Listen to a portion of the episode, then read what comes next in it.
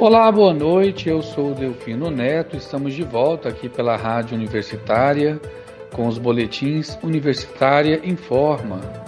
Hoje é sexta-feira, dia 18 de fevereiro, e este é o boletim das 18 horas e 30 minutos. O STF, Supremo Tribunal Federal, formou maioria para manter a suspensão do despacho do Ministério da Educação que vetou a exigência de comprovante de vacinação contra a Covid-19 para alunos de instituições federais de ensino superior participarem de aulas presenciais. Os ministros julgam decisão de dezembro do ano passado de Ricardo Lewandowski, relator do caso, que afirmou que as instituições federais de ensino têm autoridade para exercer sua autonomia universitária e cobrar o passaporte de vacinação. A sessão acontece em plenário virtual, no qual os ministros apresentam seus votos no sistema do Supremo Tribunal Federal. Até o início da tarde desta sexta-feira, os ministros Alexandre de Moraes, Luiz Roberto Barroso, Carmen Lúcia, Rosa Weber, Edson Fachin e Gilmar Mendes haviam acompanhado a decisão de Lewandowski e o tribunal tem apenas 11 integrantes. Ao suspender o despacho do Ministério da Educação, Ricardo Lewandowski afirmou que o STF tem, ao longo de sua história, agido em favor da plena concretização dos direitos à saúde, à educação e à autonomia universitária, e não tem se afigurado possível transgressão a um milímetro sequer no tocante à defesa de tais preceitos fundamentais, sob pena de incorrer-se a uma inaceitável retrocesso civilizatório. O magistrado ainda destacou a importância de se proteger as universidades brasileiras contra todas as formas de pressão externa. O parecer do Ministério da Educação, assinado pelo ministro Milton Ribeiro, foi publicado em setembro do ano passado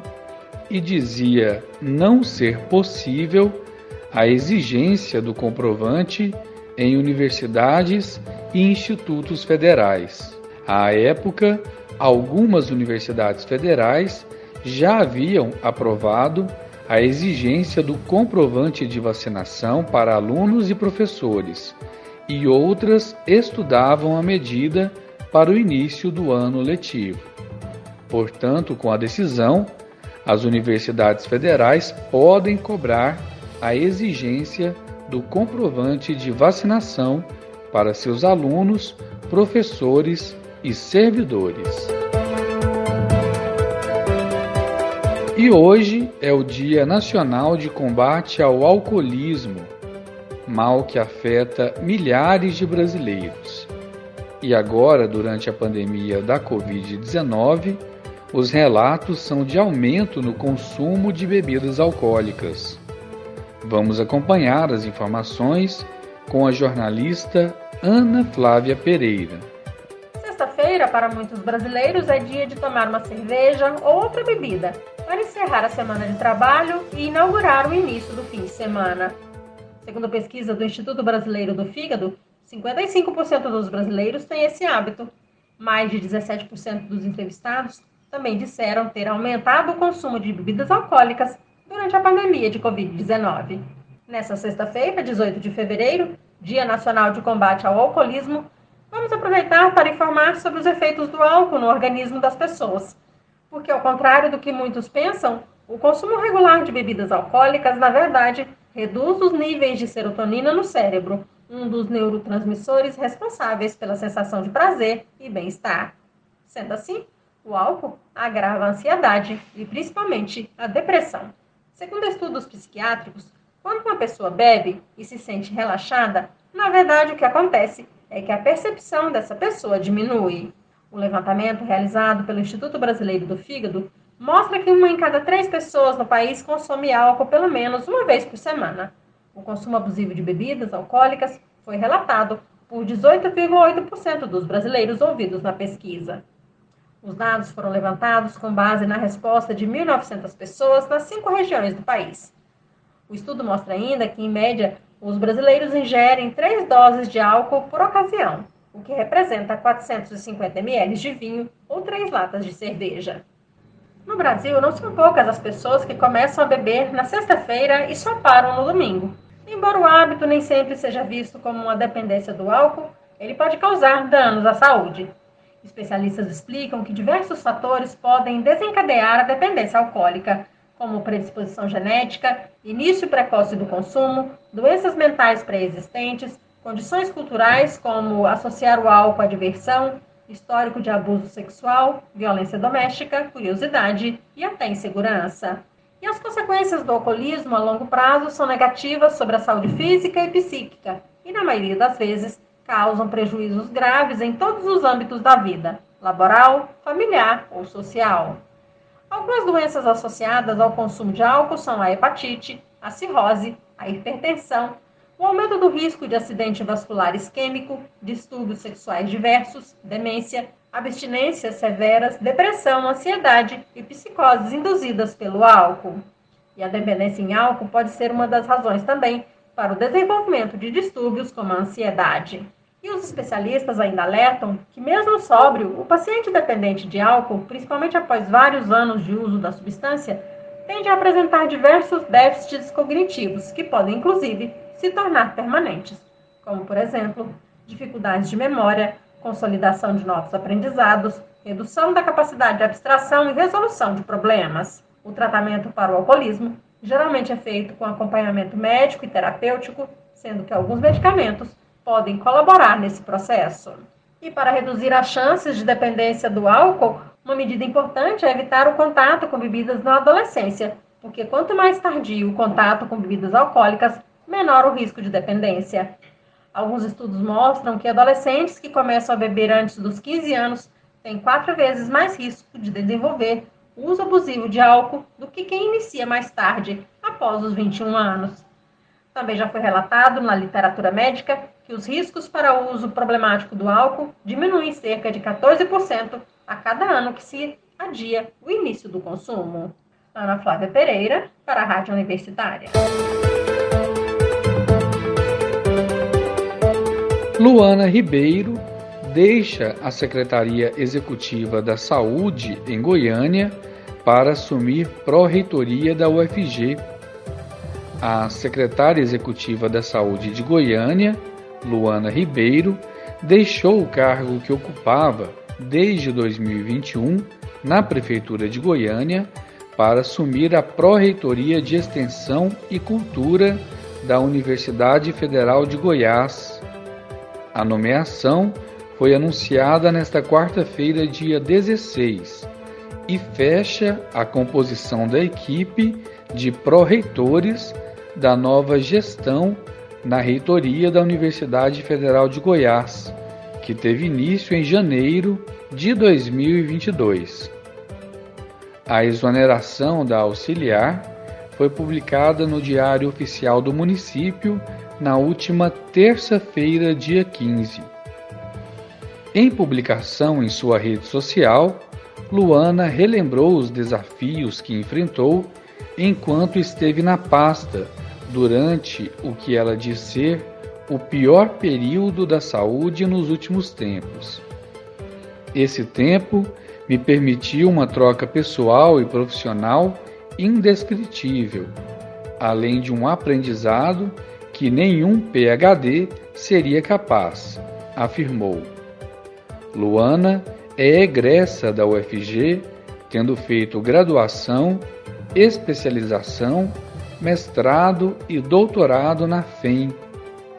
Em 2017, tornou-se professora efetiva da Faculdade de Enfermagem e ocupou o cargo de vice-diretora da unidade entre 2019 e 2021. ano em que assumiu o cargo de secretária executiva da Secretaria Municipal de Saúde de Goiânia, atuando diretamente no enfrentamento da pandemia de, Covid-19. Segundo a pesquisadora da Universidade Federal de Goiás, Cristiana Toscano, o vírus continuará circulando. A vacina é uma forma mais eficaz de controlarmos esse impacto, diz Cristiana Toscano, pesquisadora da Universidade Federal de Goiás, membro do grupo consultivo estratégico de especialistas em imunização da Organização Mundial da Saúde e representante da Sociedade Brasileira de Imunizações em Goiás. Para a especialista, a vacinação infantil tem papel preponderante no controle da onda de casos, internações e mortes causadas pela variante Omicron. Para ela, neste momento, o risco maior é para crianças e adolescentes no Brasil.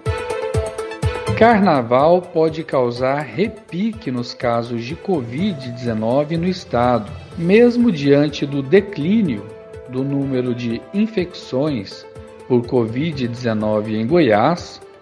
A chegada do carnaval poderá provocar um repique de casos, conforme informou a Superintendente de Vigilância em Saúde da Secretaria Estadual de Saúde de Goiás, Flúvia Amorim. Segundo ela, infelizmente, isso pode acontecer 15 dias após o carnaval, mas esperamos um repique menor, menos expressivo do que a gente viu nos meses de janeiro e fevereiro, ressaltou Flúvia Amorim. A Secretaria de Gestão e Desempenho de Pessoal do Ministério da Economia do Governo Federal, órgão central de gestão de pessoas, publicou nesta sexta-feira, dia 18, uma portaria que atribui caráter obrigatório à atualização e validação cadastral pelos agentes públicos civis do Poder Executivo Federal. Da mesma forma, os agentes públicos responsáveis pela gestão de equipes deverão validar a composição do quadro de pessoal de sua AD e das chefias subordinadas, caso existam. O procedimento deve ser realizado anualmente no período de 1 de março a 30 de abril, ou sempre que solicitado pela administração exclusivamente por meio do sougov.br, no aplicativo ou na versão web. A funcionalidade da validação aparecerá automaticamente quando o agente público entrar no sougov.br. A norma também determina que os comprovantes de rendimentos para fins de declaração de imposto de renda junto à Receita Federal sejam obtidos pelo agente público exclusivamente por meio do sougov.br.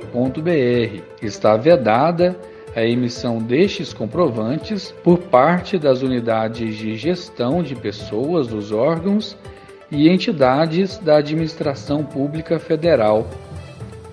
A portaria é válida para servidores públicos civis efetivos servidores públicos ocupantes de cargo em comissão, empregados públicos em exercício em algum órgão ou entidade da administração pública, federal, direta, autárquica ou fundacional, contratados temporários, empregados de empresas estatais, dependentes e estagiários.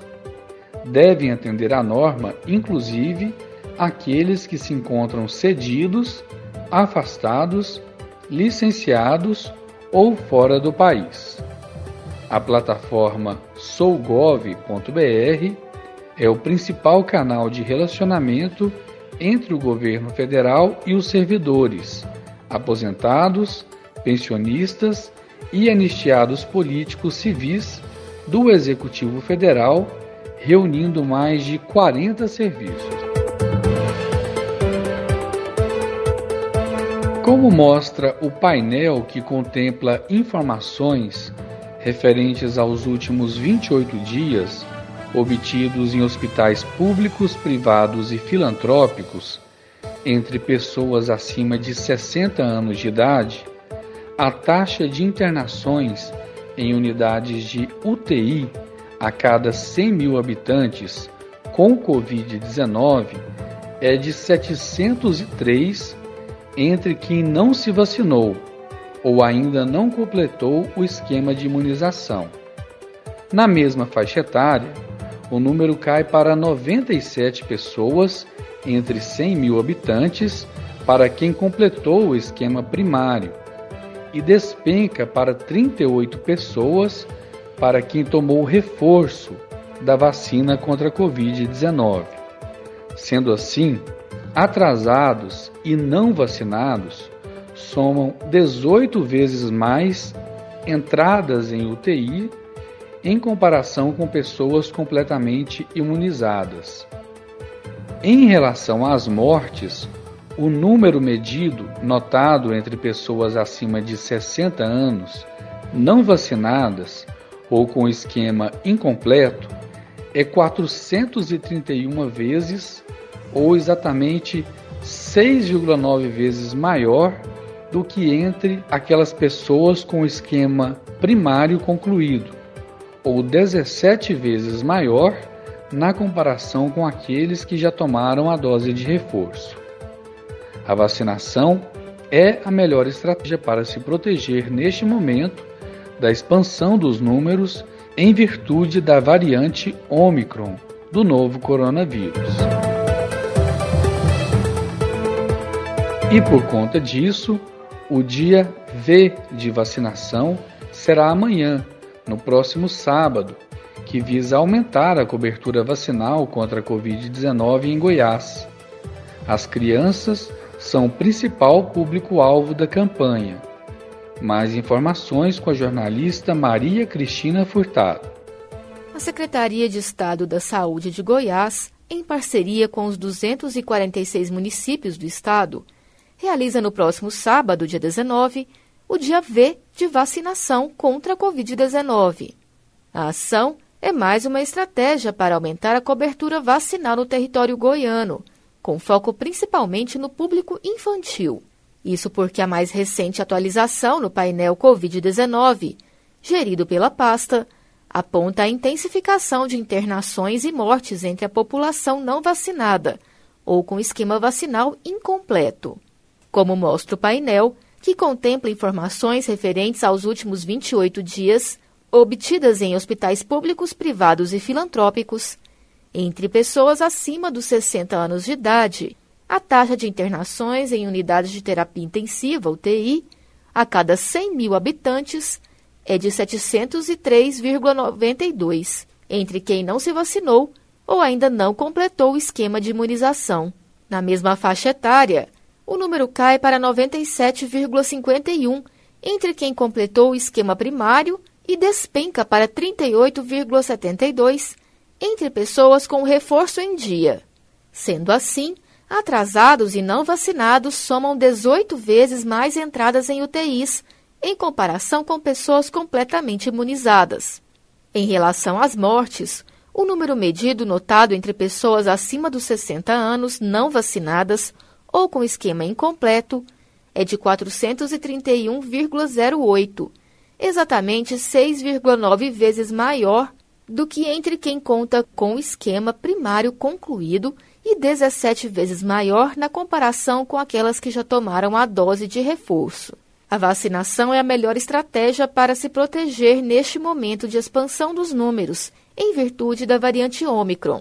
A mobilização para o dia V de vacinação irá ocorrer das 8 da manhã às 5 da tarde, em 750 postos em todo o estado. Serão 1.250 profissionais de saúde recebendo goianos e goianas ao longo do dia. Cerca de um milhão de goianos não receberam nenhuma dose de proteção contra a Covid-19 e 819.823 ainda não voltaram para tomar a segunda aplicação.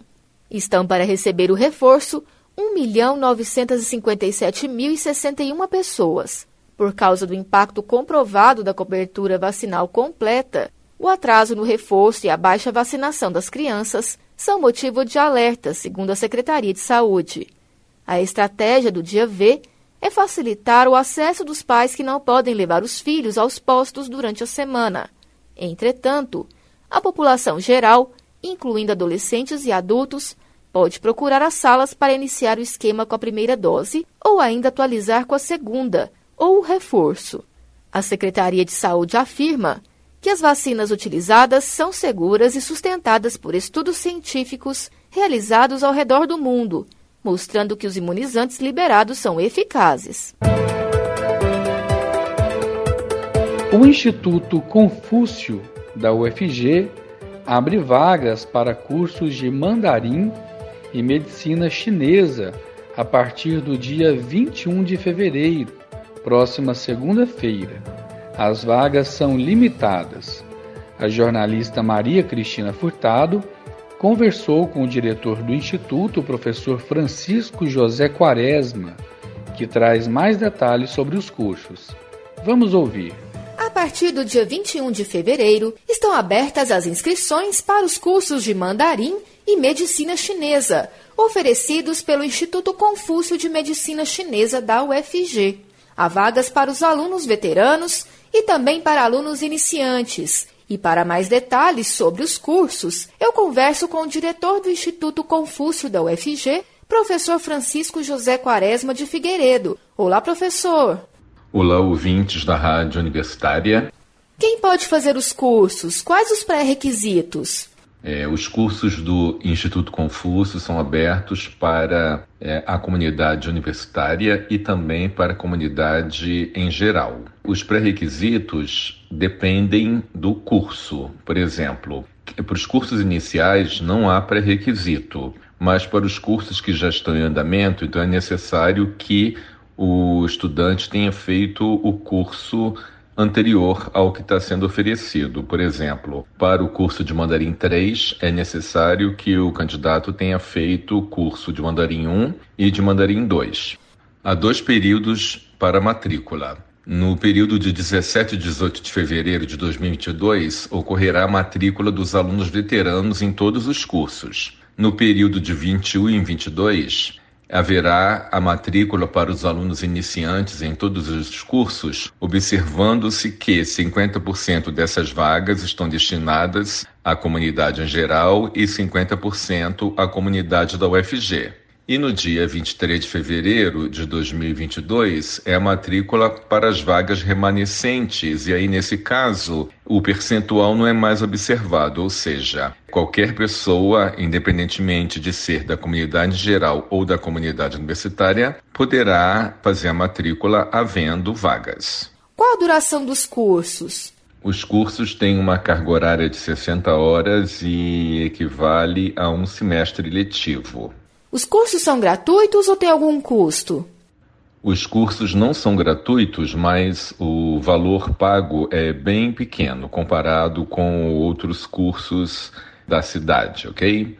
Então, é, quem não é, não tem vínculo com o UFG, paga 500 reais de matrícula, mas não paga mais durante o semestre, paga apenas a matrícula. Quem é estudante da UFG paga 400 reais na matrícula e quem é estudante da Faculdade de Letras e da Faculdade de Enfermagem, bem como os professores e os técnicos dessas faculdades, pagam 250 reais. As próximas turmas serão online ou presencial? Para esse primeiro semestre de 2022, Devido à pandemia da Covid-19, os nossos professores permanecem na China e, devido a isso, as turmas serão oferecidas de forma remota. Mais informações podem ser obtidas em nosso site institutoconfúcio.ufg.br e também no nosso Instagram, Instituto Confúcio UFG, ok? É, Siga-nos, por favor, no nosso Instagram. Eu conversei com o professor Francisco José Quaresma de Figueiredo sobre os cursos disponíveis no Instituto Confúcio de Medicina Chinesa da UFG. Mais informações no site institutoconfúcio.ufg.br. Faltando três dias para o vencimento, segue impasse sobre a cobrança do IPTU em Goiânia. Prazo para o pagamento do boleto é a próxima segunda-feira, mas a Prefeitura só deverá enviar um projeto com alterações no imposto na próxima semana. Grupo com 50 mil contribuintes sob revisão ainda não teve resposta. Há três dias de vencer o prazo para o pagamento da parcela única ou da primeira parcela do IPTU de Goiânia, o contribuinte segue sem respostas para as principais perguntas e o impasse envolvendo o tributo. O projeto de lei com alterações no, no, tributo, anunciado pelo prefeito de Goiânia Rogério Cruz no dia 10 de fevereiro, tinha a expectativa de ser enviado ainda esta semana, mas ficou para a próxima. O vencimento do IPTU é na próxima segunda-feira, dia 21. Desde que os boletos foram apresentados, em 22 de janeiro, contribuintes passaram a realizar uma série de protestos, pressionando autoridades a se posicionarem, mas até agora sem resultados concretos. A Prefeitura de Goiânia realizou um pente fino no qual já revisou cerca de 14 mil inscrições de imóveis residenciais, dando isenção para cerca de 4.600 delas. Porém, ainda há mais de 50 mil sob análise e o Executivo Municipal diz que os dados sobre estes ainda estão sendo tabulados e serão divulgados nos próximos dias. Até o momento, a Prefeitura de Goiânia não divulgou nenhum balanço em relação aos pedidos de revisão feitos pelos contribuintes, apesar de estimular desde o fim de janeiro que estes procurassem os postos de atendimento do Executivo para reclamar possíveis erros no boleto ou aumentos abusivos. Em nota, o Passo Municipal afirma apenas que os números de revisões pedidas e analisadas estão sendo levantados e garante que os processos já começaram a ser avaliados. Dezenas de vistas são realizadas todos os dias pela Secretaria Municipal de Finanças para validação de informações cadastrais e outras movimentações processuais.